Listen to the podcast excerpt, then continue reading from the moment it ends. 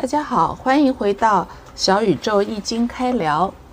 昨天我们发布了第一期节目，有群友提问，也是大家都挺关心的问题，所以我们今天就及时让阿开帮忙整理出来了第二期的回复篇。呃，欢迎大家踊跃提问，加我们的小助手或者进听友群或者评论提问都是可以的，我们会尽快的整理回答哈。我先重复一下我上次节目最后说起的我那个朋友的例子，然后请阿开来继续帮大家分析解读。我那位广州的朋友啊，我跟他说呢是离火运，中女，在南方，他确实权重。他做的是公关行业，算是传播文化行业，他也确实是中女，也在南方。而且很巧的就是，他的老板的名字里还就有个“难”字，但是在现在真的是生意好难做呀。所以现在请阿开给大家来分析一下，到底是怎么回事儿？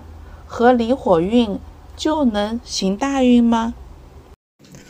呃，实际上它每个运代表的那个卦，呃，显示的是这个运的主题和焦点。这是肯定的。然而，呃，所谓主题和焦点，它并不一定代表兴旺和和发达呀。比如说上一个运八运的时候，八运艮土运的时候，呃，这个方位代表的是东北，那这个当这个方位是容易成为焦点，呃，容易得到重视。但是你可以看到很多靠东北的地区，它并没有发达起来呀，它可能只是说得到了重视，呃，得到了一些资源。呃，另外呢，呃，卦象的意思怎么体现，它也是一个很重要的问题。卦象呈现的方式有时不一定像我们想当然的那样子。比如，呃，还是说上一个运，呃，八运的时候艮土运，这个艮其实它也代表山。就一座山的那种山，那实际上跟山有关的行业并没有看到很发达呀。然而我们呃却看到了很多像山一样的高楼大厦。你看那些高楼大厦是不是像一座一座的山那样子？也就是说，它的这个呃卦象的象意，它并没有呈现。出来，呃，跟山有关的那个行业，而是他用一个，呃，高大厦这样子的东西来呈现出山的这个呃意象，意思的意，呃，象征的象这个意思，这个就是所谓的卦象，这个象的意思就是就是很像的意思。那符合离火运特征的人和事，总的来说。会是怎么样的呢？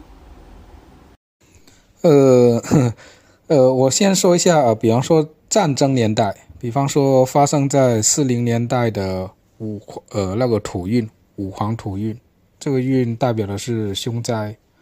那这个运的主流是打仗，是灾难，原子弹也就在这个运上面出现的。好了，那你说这个运？符合这个运的特征的人，好勇斗狠啊，参加打仗啊，这些人都符合这个运的特征。那总的来说，他们怎么样呢？他们发达了吗？呃，实际的情况是死伤的人比成功的人多了去了，对吧？嗯，我之所以这样来举例，是想说明你符合了大运的特点，呃，这个是你成功的条件之一，但。它既不是充分条件，也不是必要条件。在现在走的这个离火运，嗯，里面，你比方说那些跟水有关的、跟金有关的这些行业，那你说他们全部都是都倒霉吗？那肯定也不会，他肯定也是有发达的。而从事电的行业、文化的行业，那肯定也是有倒霉的。嗯，我相信，呃。肯定也会有出现很多成功的中年的女人，呃，只能说这个概率会稍微高一点，或者说她稍微嗯容易成为时代的焦点。但是你说那些男人啊，那些呃少女啊，他们就很难成功吗？这肯定不是的。呃，大运是主题和焦点，但不完全等同于他兴旺发达，不完全等同。火运说新能源、文化、漂亮、美丽这些都还好理解，也确实看到了一些。但是你说的关于传播方面的行业和事物，好像并没有看到一些突出的，再具体讲讲。呃，对，对，呃，火之所以它可以代表传播，它有两个原因的，呃，两个特点。第一个呢，呃，是因为火呢，它是外实内虚、外强中干的这样的一个东西来的。它有，所以它的它的象意的延伸可以就是说有包装和宣扬的意思。符合这个特征的事物，它容易大行其道。但是也不要忘了，呃，我昨天说的，它其实它也代表虚假。呃，最近几年也好，或者说一直到往后的二十年，你那些虚假的、夸张的，还有那些什么就言过其实的这些东西。它其实它是会越来越多的，大家可以拭目拭目以待。呃，广告行业它多多少少呃有夸张虚假的成分，对吧？呃，但还是那句话，这次的离火运呈现方式对于广告行业的加持有多少？是好还是坏？这个其实不好说。嗯嗯，呃，火代表传播的。可以代表传播，它第二个原因是什么？是它象征着光明，像光一样的传播。呃，其实我最近我我也在想，嗯，其实，在传播方面，它突出的主题，它可能意味着是在跟那些通讯有关的领域上的一些主题。嗯，世界那么大，都走一个运吗？各个地方有没有什么不一样的呢？呃，这个问题问得好。呃，每个地方肯定是有不一样的。有一句话叫做“在天成象，落地成形”。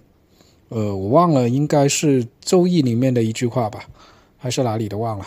嗯，大致意思是，呃，是你看，呃，天体流行，它的能量来到每一个环境里面，是会根据环境的不一样，形成不同的现象和事物的。呃，以我们呃广东东南这一片地区为例吧，附近的，呃东南我们用巽卦来表示，那么上面是离卦，下面是巽卦，组成一个卦是火风鼎这个卦，这个鼎的意思就是一言九鼎的那个字，那嗯，呃鼎它首先有煮东西的意思，那说明。呃，如果是烹饪啊、美食啊这一类的，它是容易受人注目的。呃，第二个，呃，训它是有深入的意思，呃，研究呀、研发呀这一类，呃，都是它代表的东西。那么木生火，研究研发的东西能够呈现出好的效果，那也就是说，如果是这一类的事物，是容易受到关注的。容易出成绩的，呃，然后木火还代表代表什么？代表教育啊，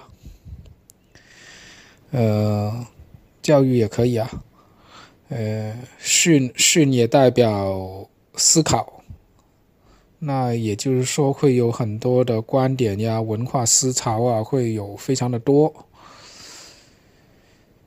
呃，同时，训训是本身它就是代表收入、代表交易的一个东西。然后木生火，把把收入的东西消耗掉了，变成了漂亮的东西。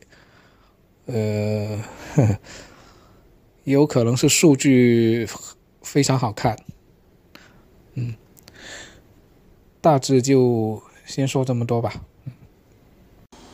嗯，今天听了阿开讲完，对这个离火运具体的应用有了很多细致的想法和概念，太好了。那么辛苦阿开了，谢谢。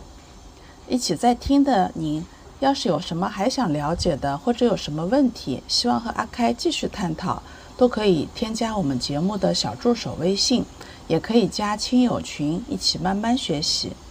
希望大家能开始安安心心过好每个当下，坦坦然然走向下一段人生。